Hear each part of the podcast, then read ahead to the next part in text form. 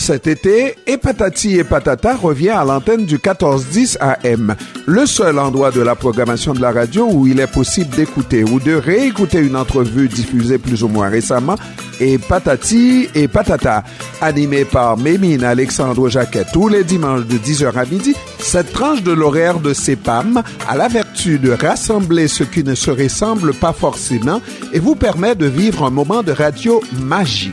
Voici Magie. Mémine Alexandre Jacquet. Nous voici pour la deuxième heure de l'émission Et et patata.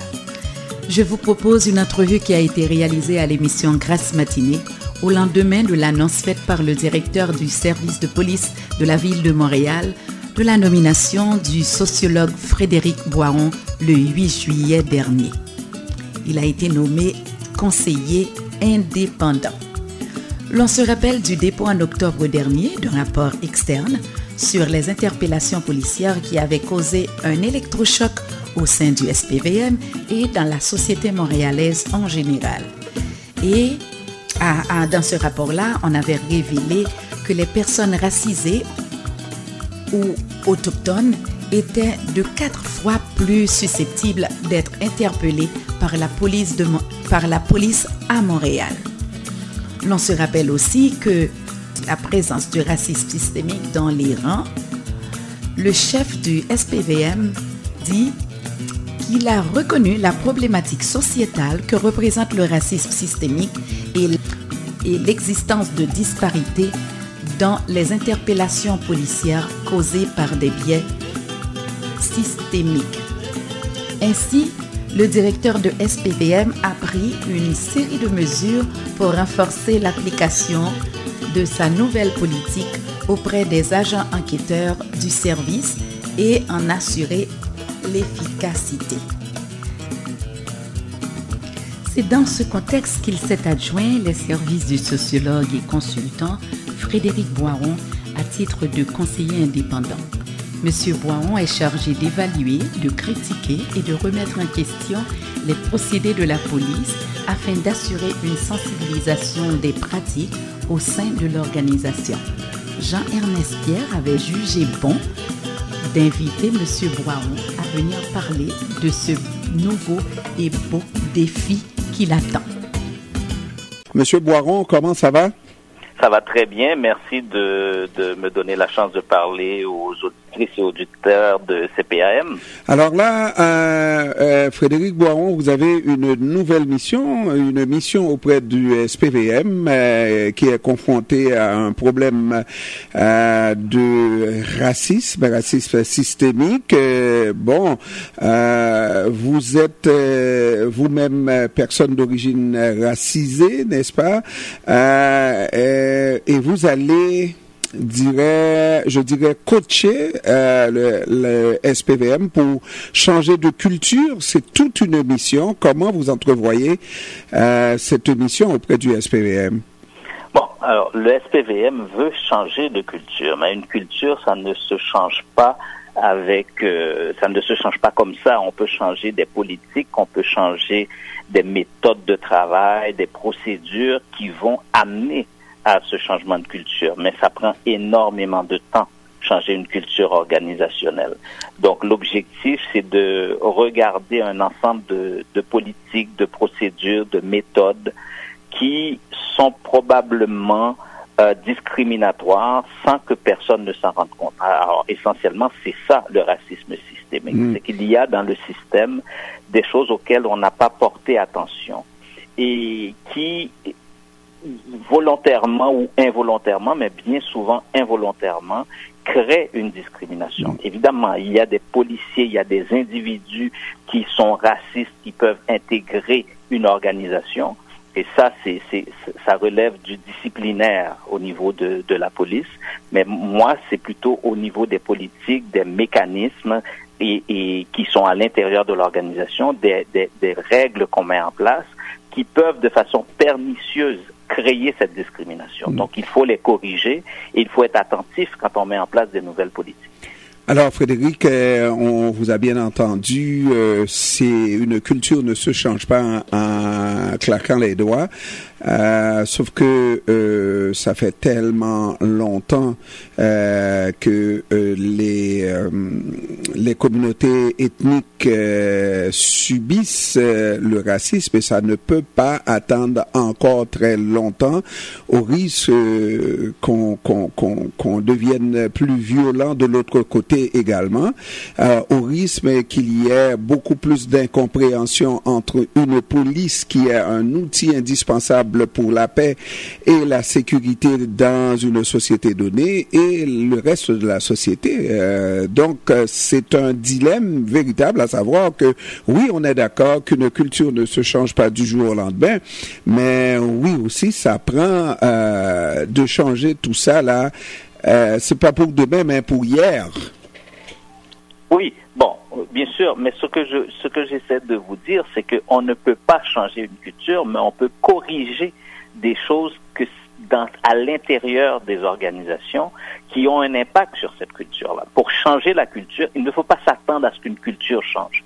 Il faut s'attendre à ce que des procédures changent et corrigent des choses. Il ne faut pas s'attendre non plus à ce que euh, d'ici 5 ans, 10 ans, 15 ans, qu'il n'y aura pas de racisme au Québec. C'est faux.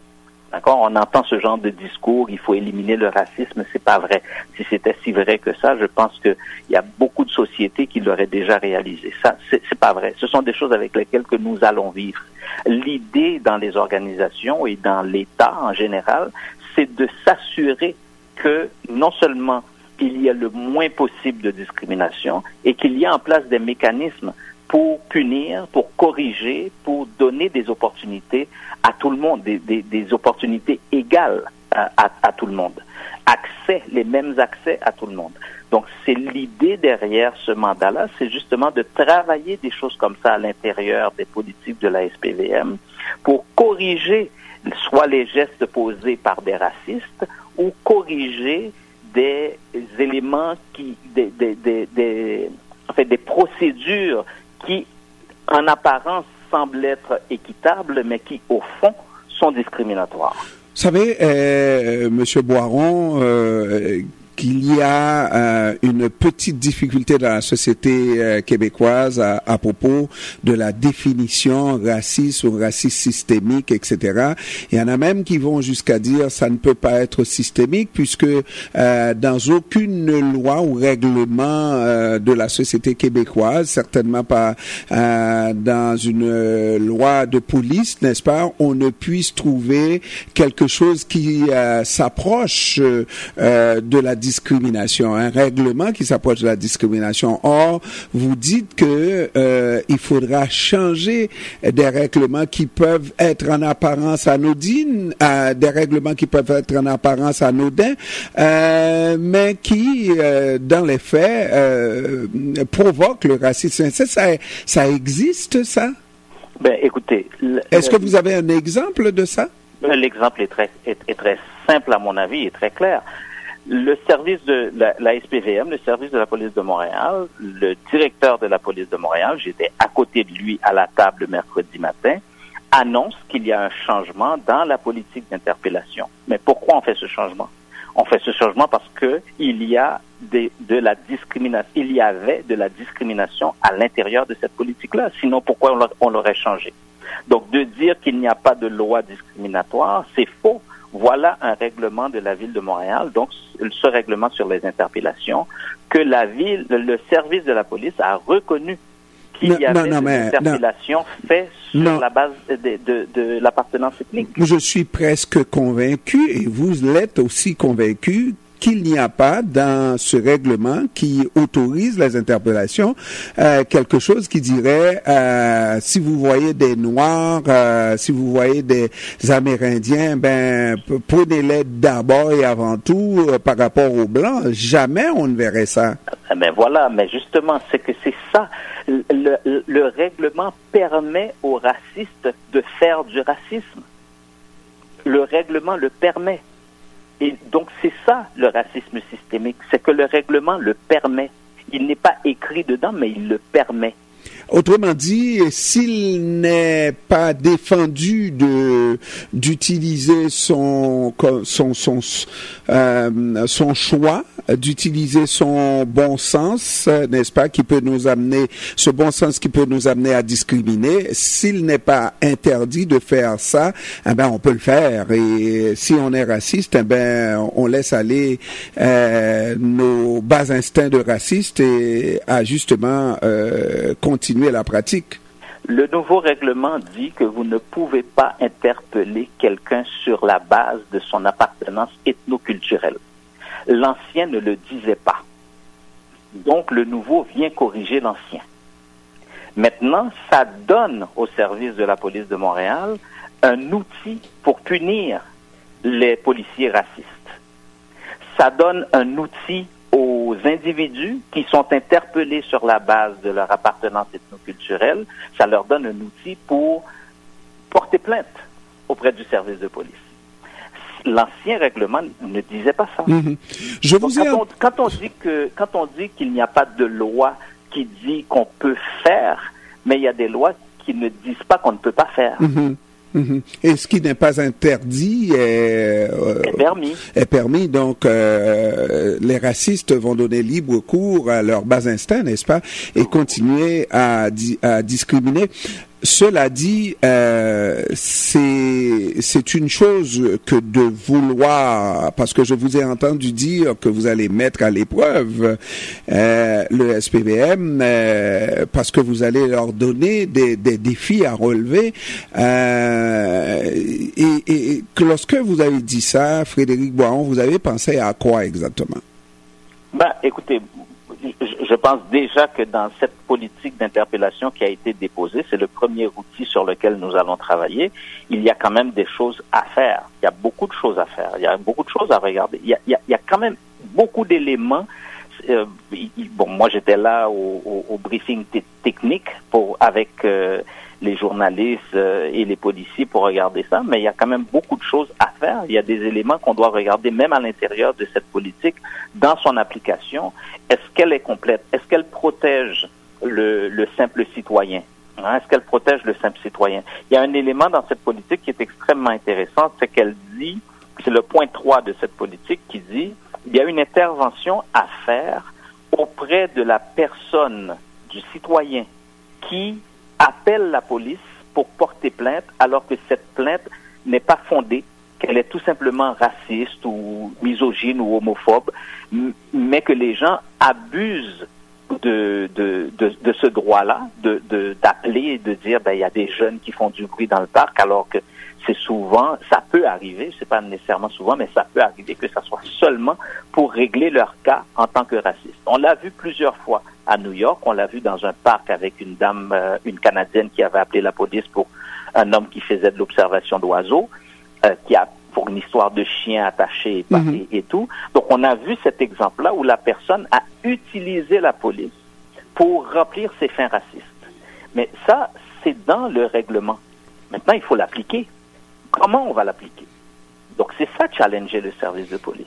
Mais, euh, est-ce que vous ne pensez pas, au-delà de euh, des règlements euh, qu'on peut mettre en place d'abord et faire respecter ensuite, il y a une question d'éducation parce que celui qui est raciste va toujours utiliser ce qu'il a à, à, sa discrétion, n'est-ce pas, pour mettre en application ce, ce qu'il est en réalité, n'est-ce pas, raciste Pour moi, il y a deux éléments.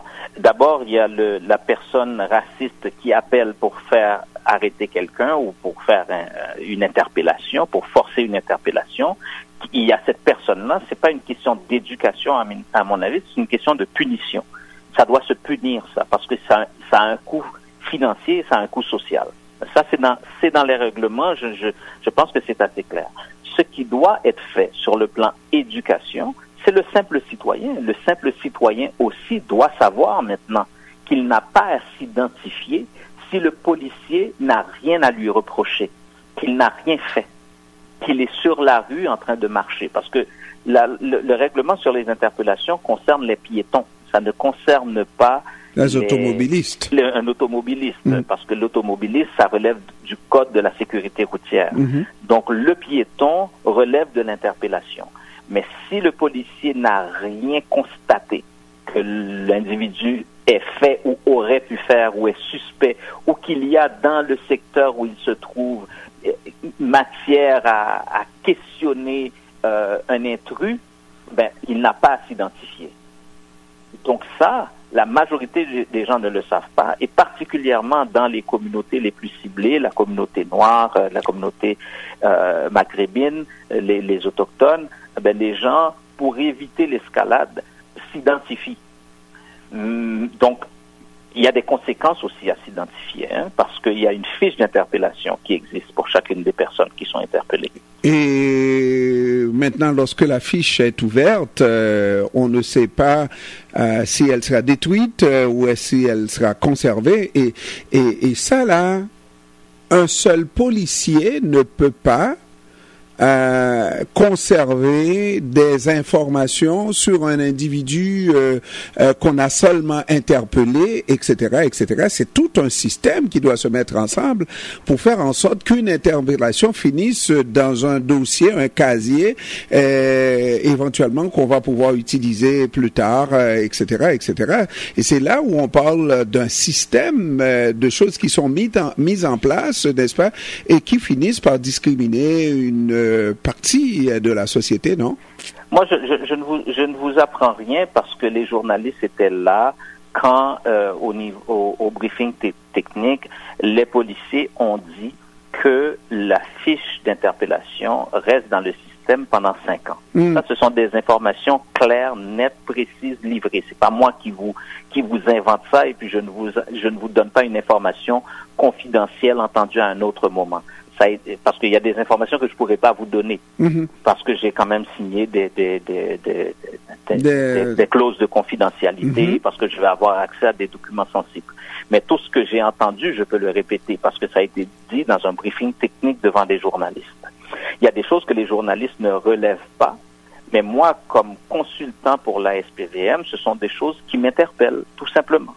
Il y a des choses qu'il faut qu'on mette ça maintenant pour à se poser des questions sur les conséquences de ces choses-là pour les personnes concernées. Frédéric Boiron, on vous a félicité pour le poste euh, que vous avez. Euh, vous êtes un des nôtres, même un ami de la radio. Euh, mm-hmm. Tout à l'heure, j'ai entendu encore en dehors des zones, et nous l'avons fait sur les ondes, en dehors des zones. Jean-Emmanuel, qui est un de vos amis, vous a félicité. Mais vous savez que c'est un poste très sensible d'une certaine manière, compte tenu de la euh, l'appréhension des gens euh, qui sont des gens de notre communauté racisée et qui n'en peuvent plus déjà, n'est-ce pas?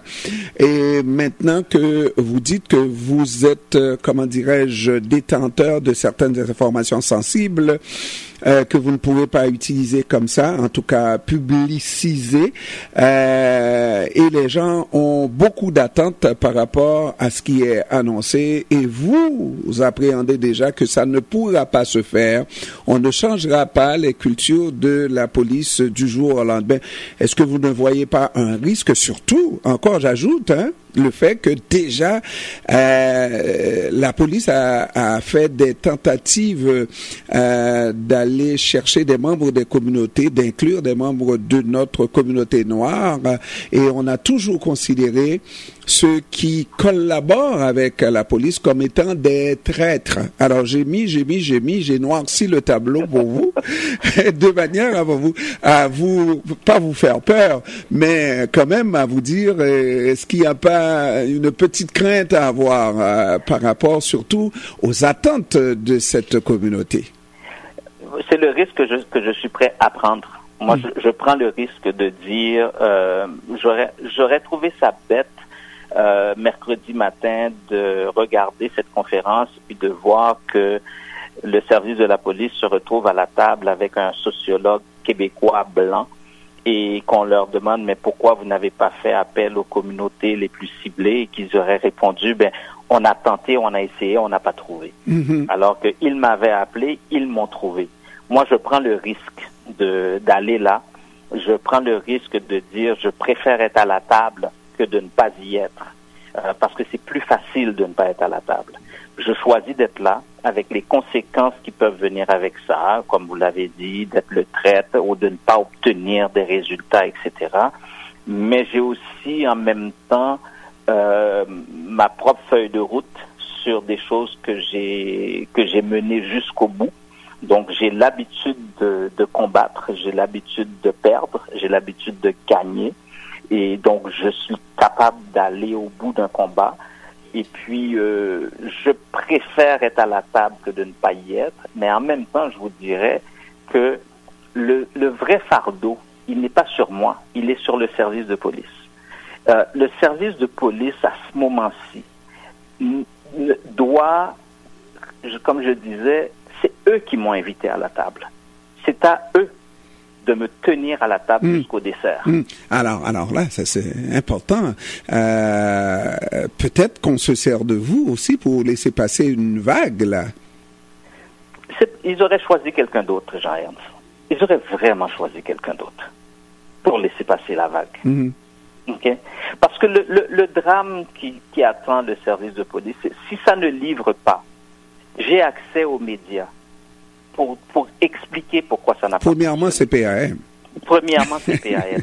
Et vous connaissez les autres médias avec lesquels je, je, je, suis en contact. Mm-hmm. Donc, j'ai un ensemble de choses. Et même moi-même, au niveau de mes, des médias sociaux, j'ai tout ce qu'il faut pour dénoncer l'immobilisme de, de la SPVM. Et quand je les ai rencontrés, mm-hmm. ils l'ont dit. Mhm. Ils l'ont dit qu'ils savaient à qui ils avaient affaire. Frédéric Baron, euh, autrement dit, et puis je ne vous ai pas présenté parce que vous êtes, euh, vous passez euh, de toutes ces présentations-là. On vous connaît chez les auditeurs de CEPAM. Vous êtes sociologue, mais vous allez faire un travail pour le SPVM. Quand je dis pour, comprenez que on doit changer cette culture-là et l'aider euh, cette, euh, ce corps de police a changé la culture qu'on estime euh, mauvaise. Bon, maintenant, au-delà du travail, Frédéric Boiron, il y a que vous devez y aller avec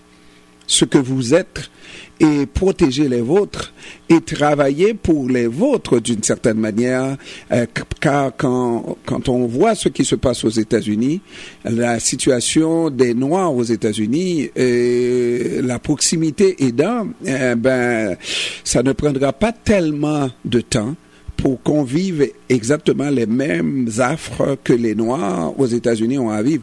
Donc, au-delà du travail, il y a aussi euh, cette réalité-là et qui vous touche vous personnellement et qui vous touche, euh, qui touche vos enfants, qui touche euh, probablement, si on ne change pas, qui toucheront vos futurs petits enfants et tout ça et tout ça. Donc c'est un travail important que vous avez à faire. Oui, j'en suis conscient. Tout ce que je fais, je le fais pour m'assurer que les autres est une société plus harmonieuse que celle dans laquelle je vis. Mhm. Donc, je veux que demain, il y a des problèmes que moi j'ai vécu. Je suis ici au Québec depuis 1970. Donc, il y a des choses que j'ai vécues que d'autres n'ont pas vues. Et il y a des gens avant moi qui ont lutté pour que justement euh, les choses s'améliorent. C'est mon tour de, de travailler pour les générations suivantes. Et quand je dis qu'une culture prend énormément de temps à changer, l'impact du travail que je vais faire aujourd'hui va probablement se mesurer dans, dans 20 ans ou dans 30 ans. Et moi, ma, ma seule attente, parce que CPAM est là pour vous accompagner, Frédéric Boiron, combien de fois je vous ai dit que la radio est à vous? Hein? Oui, je, le sais ça. Bon, la radio est à vous. La nous sommes. Raison pour laquelle je ne suis pas allé vers la radio, c'est hmm. parce que j'avais des affaires, je dirais. Pour, je suis un auteur, je vends mes livres et tout ça, donc hmm. je, je ne veux pas mêler les choses. Hmm. Mais quand, quand il y a des choses qui concernent l'avenir de la communauté, euh, je sais que le micro de, de CPAM est mon micro. Bon, alors la radio est à vous. Nous allons vous accompagner. Euh, mais vous n'avez pas euh, de euh, la seule condition, c'est que euh, si ça ne fait pas, si vous voyez que ça ne fera pas, il faudra tout de suite le dire et sortir de d'une situation qui peut être utilisée à votre détriment, mais au détriment de la communauté. Donc, qu'on se sert de nous comme token Black Token, n'est-ce pas? Et puis, et puis, et puis, que les choses, plus ça change, plus ça reste pareil. C'est l'attente euh, que nous avons euh, de votre part et je suis absolument convaincu que vous n'allez pas nous décevoir. Merci Jean-Ernst et je peux vous rassurer que quand on cherche un token dans la communauté, c'est pas chez moi qu'on appelle. Alors, merci encore, euh, mon cher Frédéric Boiron, et bonne chance euh, dans cette nouvelle mission. Merci. Et on se reparle bientôt. Merci. au courant des, avancements des travaux. Merci beaucoup. Parfait. Merci, au revoir, à bientôt. Au revoir. Alors, donc, Frédéric Boiron, on lui a parlé depuis Montréal.